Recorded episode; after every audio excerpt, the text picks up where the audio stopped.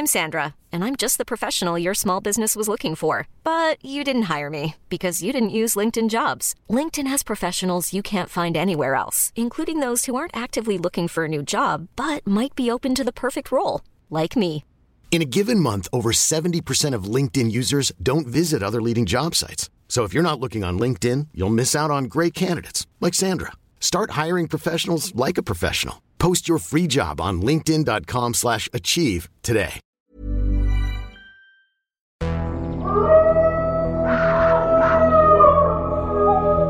Bienvenue dans Nous les vivants, une série de podcasts de l'Obs consacrée comme son nom l'indique au règne du vivant, de tout le vivant, les animaux et les plantes, à l'heure où l'on commence à comprendre, nous humains, qu'il n'existe pas de réelle séparation entre eux et nous.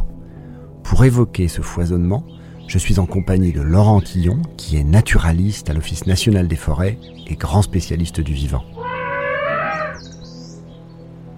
Bienvenue pour ce troisième épisode de notre podcast Nous les vivants. Cette semaine encore, il est consacré aux animaux, génies du BTP, du bâtiment et travaux publics.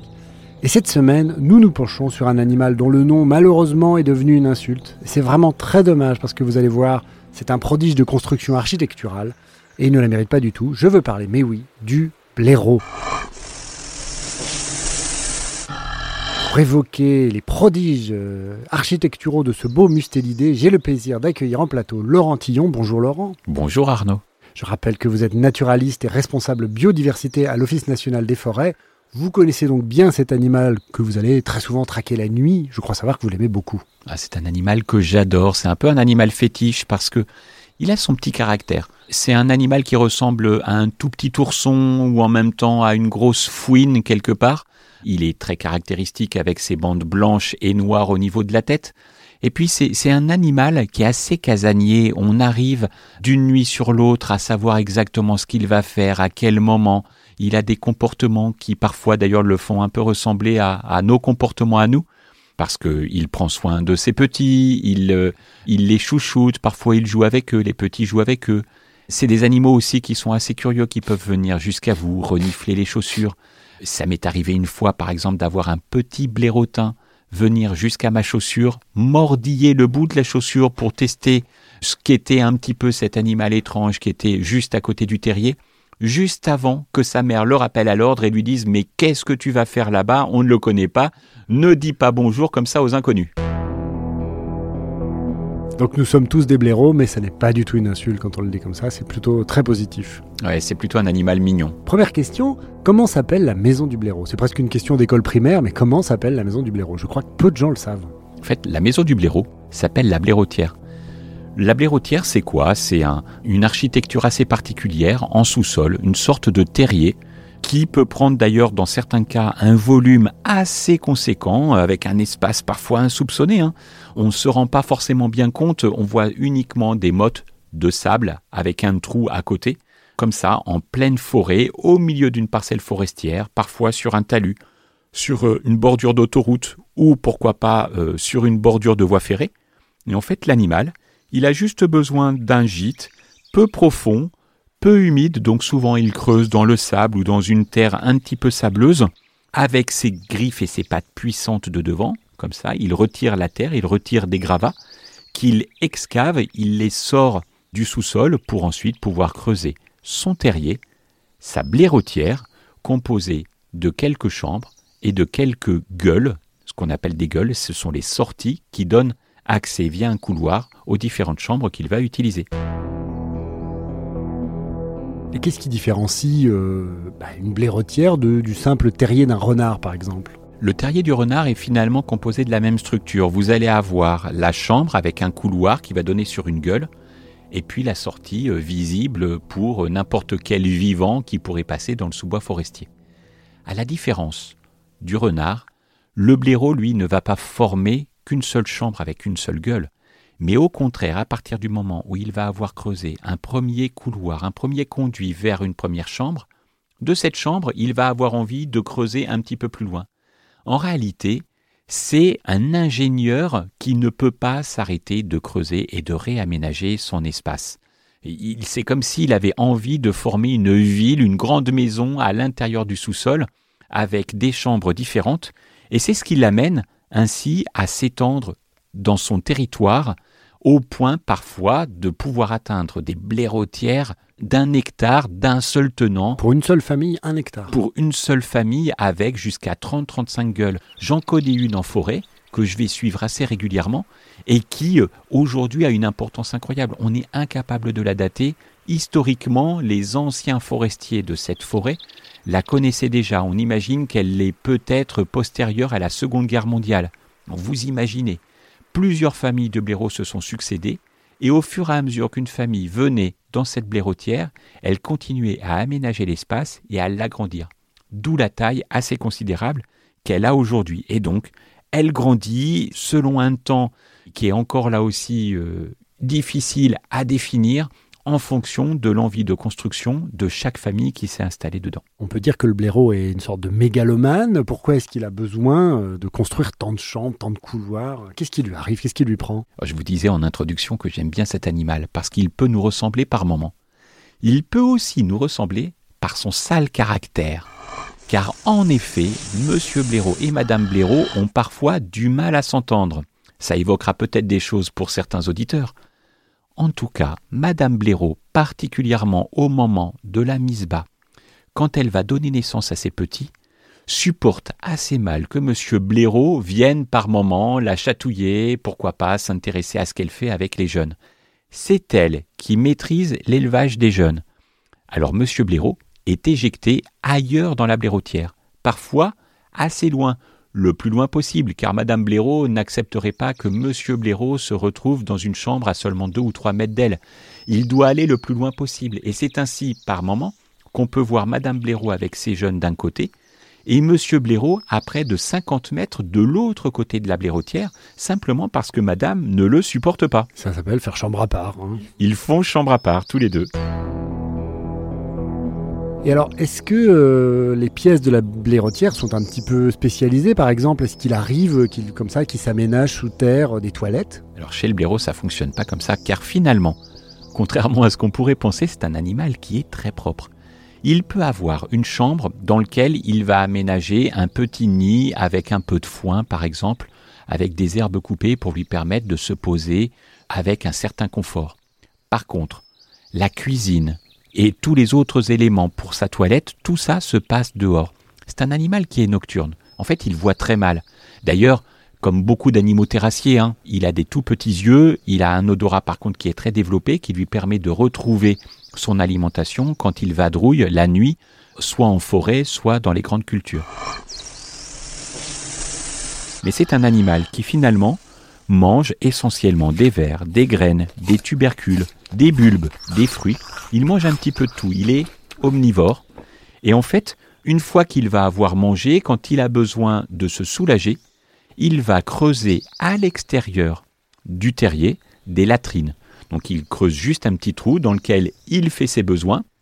Et c'est ainsi d'ailleurs qu'il disperse comme ça toutes ses crottes dans certains quartiers autour de la blaireautière. Mais pas partout, hein. vraiment dans certains secteurs, pour laisser tranquille les couloirs qui lui permettent de sortir de son terrier pour aller ensuite vers ses zones d'alimentation.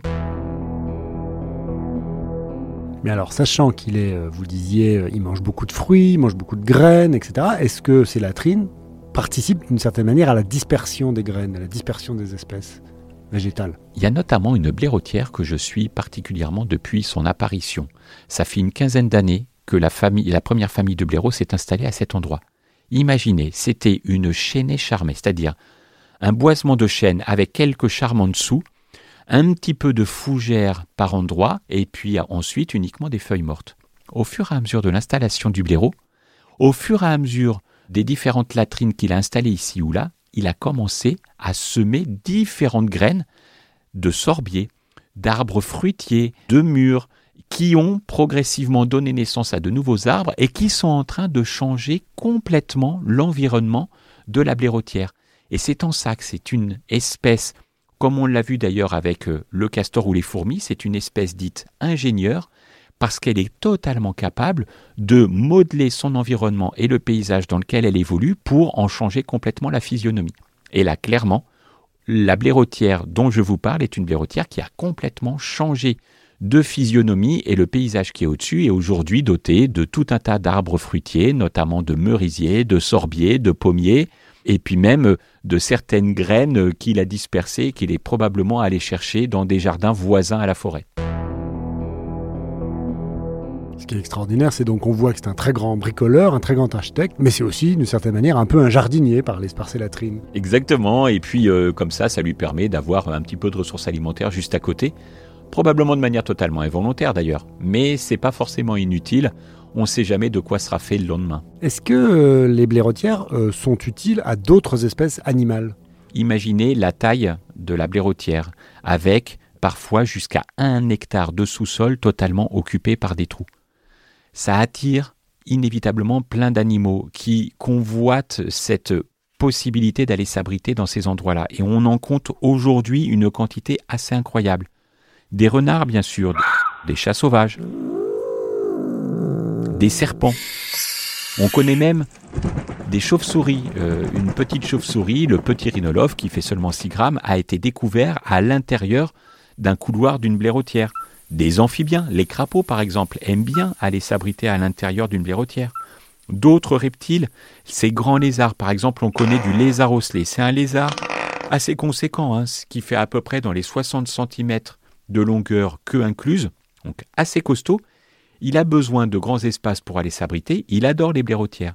Ce qui veut dire que l'installation du blaireau dans une parcelle forestière, par exemple, ou dans un tout autre espace, va générer la possibilité pour tout un tas d'autres espèces de venir s'installer.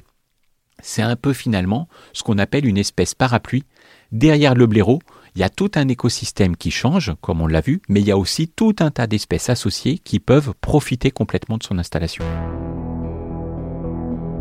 qui est extraordinaire, c'est que le blaireau pense même à construire des, on pourrait dire des espèces de petites dépendances pour ses enfants, quoi. Comme on construirait, vous savez, là, on aménage la chambre au fond du jardin pour l'adolescent. Le blaireau, lui, fait ça dans ses multiples, dans ses multiples dépendances. Exactement. Alors, pour être totalement honnête et transparent avec vous, en réalité, au début de la formation de la blairotière, alors qu'il n'y a qu'une seule chambre avec un seul couloir, pourquoi pas un deuxième couloir, puis le blaireau qui aménage une deuxième chambre, à cette période-là, il n'a pas encore eu le temps d'étendre complètement son territoire au point d'être en capacité de construire une blairotière assez conséquente dans le sous-sol. Et Madame Blaireau, qui ne peut toujours pas supporter la proximité du mâle, le chasse.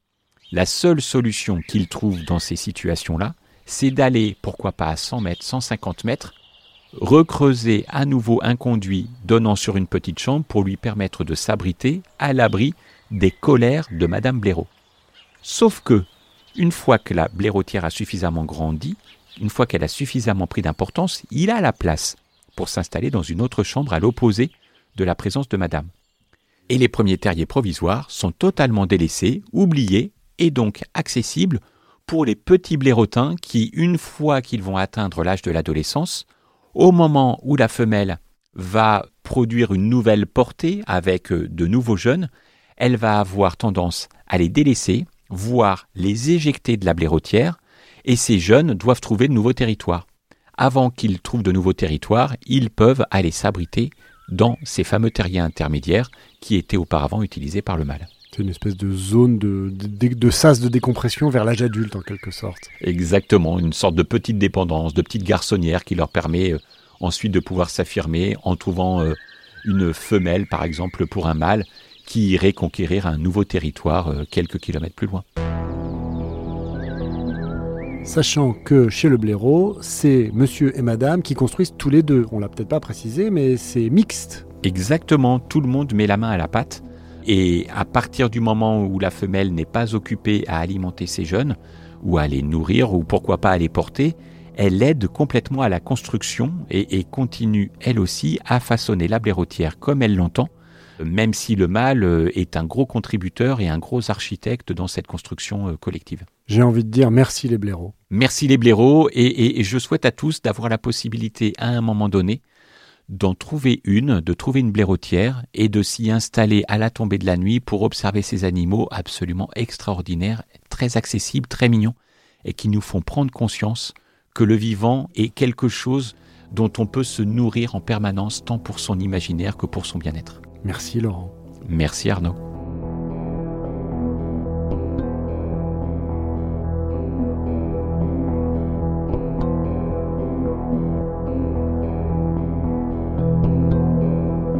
Ce podcast a été réalisé par Julien Bouisset.